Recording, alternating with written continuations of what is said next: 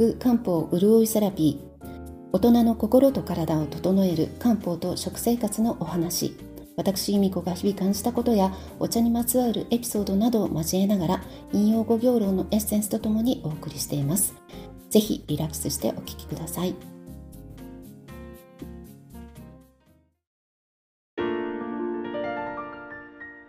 皆さんこんにちは。6月7日。昨日6月6日は暦の上では月の始まり節入りの日でした。二十四節気で、えー、いうところの傍主という、えー、期間に入ったんですけれど、えー、21日にはもう早くも太陽のエネルギーが1年で最も強くなる、えー、陽の木がピークに達する夏至に入ります、えー、それまでの期間が傍主雨がたくさん降って種まきをするのに良い時期だと言われています。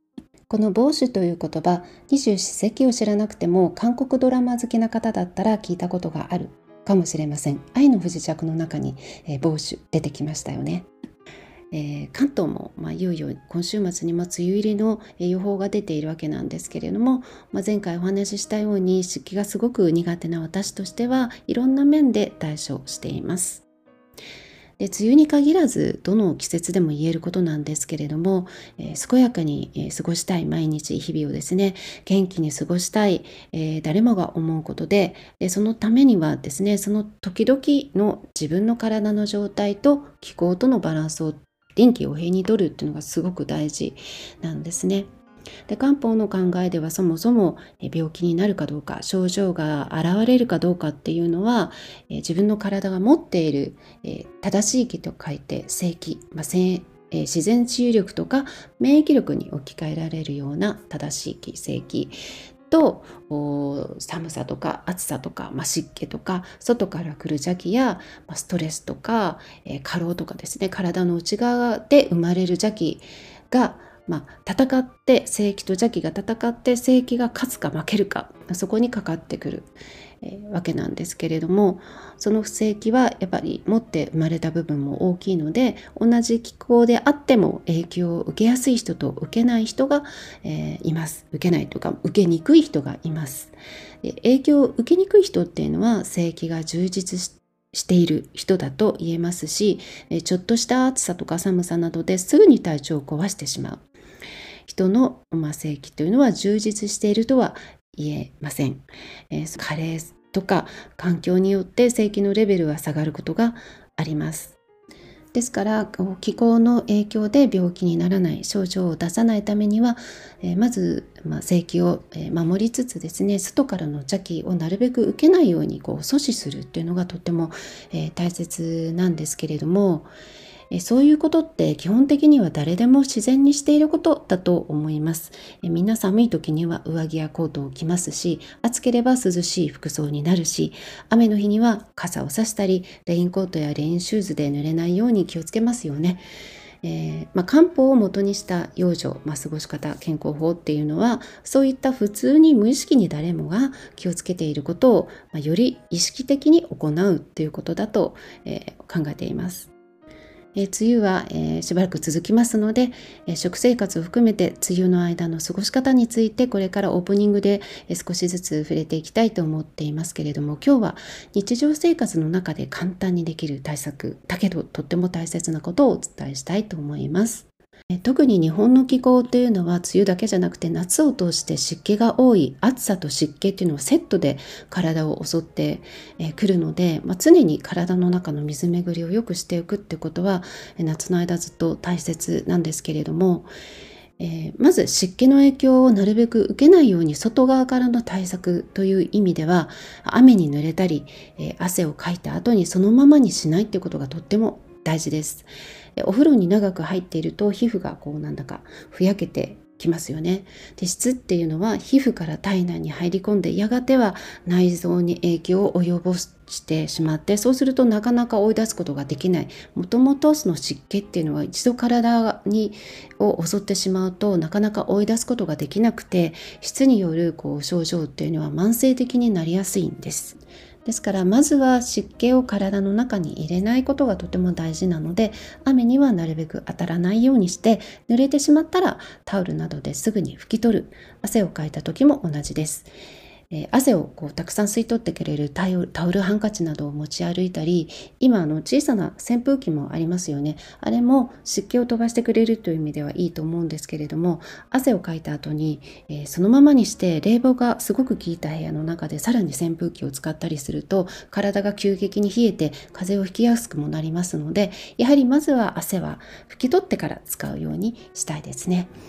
でもしも雨がひどくて大雨などでどうしても濡れてしまったらたくさん濡れてしまったら服を着替えてしまうのが一番いいんですけれども、まあ、職場などで難しい場合にはせめて、えー、靴と靴下とか靴履物だけでも変えられたらいいですよね。できればロッカーなどに大きめのタオルとか着替え用の、え、靴下とか履物それから、ま、できれば下着とかシャツなども用意してあると安心かなと思います。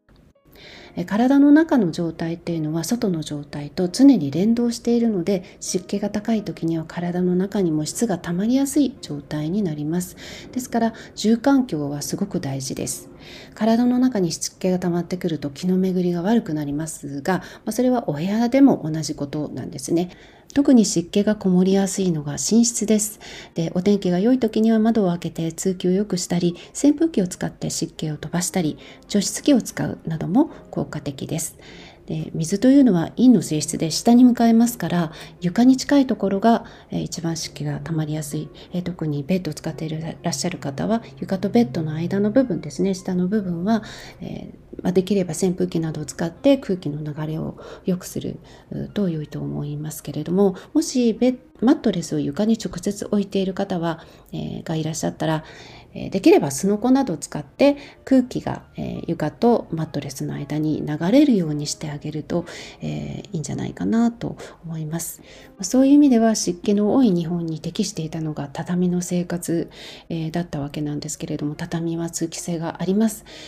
今でも畳の上に布団お布団敷いて寝ている方多いと思うんですけれども、まあ、言うまでもありませんが敷きっぱなしではやっぱりそれでも湿気が体の中に入り込んでしまいますのでえできればお天気のいい日には干して、もし、え干してはいけませんというマンションだったら、布団乾燥機があれば、えいいし、ドアを開けて部屋の中で、えお布団を何かに、えかけて、扇風機を当ててあげるだけでも随分違います。えオープニングにしては長くなってしまいましたけれども来週以降も梅雨から夏にかけての不調と養生のポイントを分けてお話ししていきたいと思います。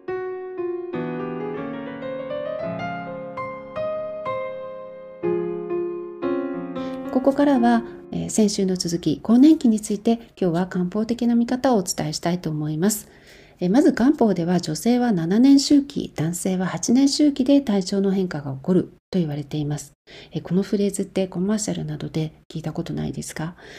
えー、ですから35歳前後からですね徐々に老化現象、まあ、老化現象というほどの現象じゃないと思うんですけどまだまだ30代若いのででもなんか20代とは違うなっていう感覚を覚える方は増えるかもしれません。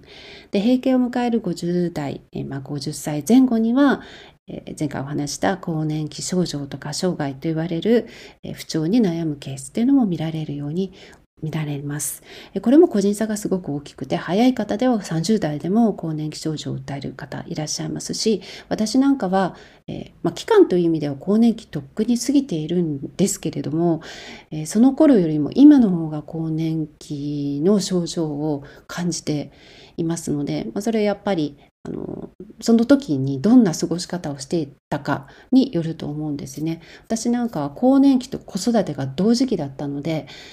今思えばその更年期自分のことをあんまり構ってる暇がなかったっていうのが逆に良かったのかなと思ったりしています。で子育てが一段落した途端になんか不調が現れるようになったんですよね。おかしな話なんですけれども、まあそういうものかもしれないですね。まあ、とにかく漢方では女性ホルモンの変動による、えー、女性特有の症状を血の道症と呼びます。えー、閉経後の身体的、精神的、えー、不調、いわゆる更年期障害、更年期症状も血の道症に含まれる症状になります。この血の道症という言葉からもわかるように、女性と血まあ、血液ですねっていうのはすごく一生を通じて密接な働きがあります。やっぱり月経を中心にして女性のこうサイクルっていうのはありますし、まあ、出産される方もしない方も、えー、やっぱりその血との関わりっていうのは一生を通じてあるわけで、えー、その血がえー、元気な状態っていうのは健康な状態っていうのは、えー、足りちゃんと足りていてそしてしかも全身をこうスムーズに流れているっていう状態なんですけれどもやっぱり年齢を重ねていって体の中の内臓の働きが衰えてくるとそれがうまくいかなくなってきてしまうですね。そこがやっぱり更年期症状にも大きく関わってくるっていうことと、まあ、全体的に言うと、えー、人間の体っていうのは陰と陽のバランスでできている、まあ、体だけじゃなくて心も人生も全て言えるんですけれども体だけで見ても、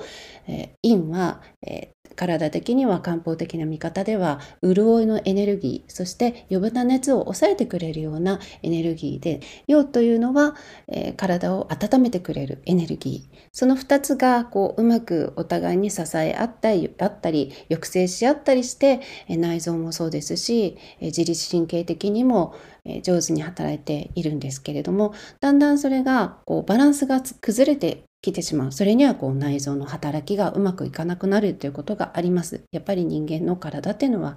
えー、肉体っていうのはどうしても物質なので衰えてきてしまうわけなんですね。まあ、それに加えて前回お話ししたような、えー、自分が置かれた立場とか役割が変化する、それから周りの環境も変化するといった、えー、生活面での変化、それから来るストレスというものが大きく影響して、えやはり漢方的に見ても複雑なえー、要因が絡み合って更年期症状と言われるような血の道症の症状が現れるということなんです。漢方的に更年期症状を分類するとしたらいろいろな分類法があると思いますけれどもまず大きく3つに分けることができます、それはエネルギー不足タイプそして熱タイプ最後に冷えタイプこの3つですね。エネルギー不足タイプというのは文字通りエネルギーが不足するために起こる症状で、えなぜかというと、やはり加齢によって体の中の働き、え五臓の働きが弱まってしまう。そのことによって食事からエネルギー、つまり気や血、血ですね、を生み出す力が不足してしまって、そのために起こるエネルギーですね。えー、で、主な症状としては、えー、もちろん疲れ、だるさ、倦怠感、それから、えー、まあ、美容面でもシワとか、え髪のパサつきとか、それから抜け毛があったり白髪があったりということが起こりますし、えー、情緒的それから意識の問題も起こります。物忘れそれから不安感気分の落ち込みそして不眠ですね。なかなか眠れない、えー、もしくはえー、たくさん夢を見てしまう夜中にたくさん目が覚めてしまうという場合もエネルギー不足に入ります。えそれ以外にもありますが、えー、次に熱タイプ、ね、熱タイプというのは、うんまあ、文字通り熱が上がってしまうことなんですけれども、えこの場合の熱更年期の熱っていうのは、え例えばウイルスが体に入って、え高熱が出るというような本当の熱実熱って言いますけれどもそれと違って、えこの熱っていうのは陰が減ったことによる熱で虚熱って言います。これどういうことかっていうとさっき言ったように人間の体っていうのは陰と陽の働きがうまくバランスを、え取りながら、え健康に、え過ごせるようにして、えされているわけなんですけど徐々に40代ぐらいになると陰のエネルギーが減ってくる傾向にあると言われています。そうすると陰というのはもともと陽のこう上昇する熱のようなエネルギーを抑えてくれる作用を持っているんですがその円が減少してしまうので、えー、こう要は野放しになって上昇してしまうっていうようなイメージですね。えー、そうすることによって特に上半身のほてりとか、まあ、熱がこもったような頭痛とかですね、えー、この場合の不眠は、え血が不足する不眠とちょっと違っていて頭にこう熱がこもってなんかもう目がランランとさえて眠れないっていうようなタイプの不眠も起こりますね。それから動悸肩こりなども起こったりします。最後に冷えタイプですね。冷えタイプは、えー、今度は陽のエネルギーが減ってくるために起こる現象なんですけれども陰と陽っていうのは常に連動していますので陰のエネルギーが減るとやがては陽のエネルギーも減ってしまう。そしてもともとやはりあの陽のエネルギーっていうのが不足している方は更年期になってます。ます冷えが、えー、激しくなるということもありますので、えー、手足とかそれから内臓が冷えるタイプの症状が起こりやすい具体的にはお腹や手足の冷えそれから冷え冷えるタイプの頭痛ですね冷痛、えー、そしてお腹が冷えて下痢をするとか、えー、めまいが起きるとかあの水巡りがうまくいかなくなってむくむとかしびれがあるとか。えー、ということがあります。まあ、気分の落ち込みも冷えにも、えー、由来していたりします。というふうに、えー、まあ、本当にこう分けることができない両方にまたがっているというような症状もたくさんあって本当に多岐にわたる更年期症状なんですけれども、まあ、次回からは前回までいただいたアンケートをもとにですね具体的な症状について、えー、触れていきたいと思っていますし、まあ、全部お話しできなくてもできるだけ、えー、食材とかえ漢方薬も含めてお伝えできたらと思っています。え今週末はまた台風が、え近づいているとのことで、え先週もすごいね、大雨で被害が出てしまいましたけれども、皆さんどうぞお気をつけてお過ごしください。それではまた来週エピソードでお会いできることをお楽しみにしています。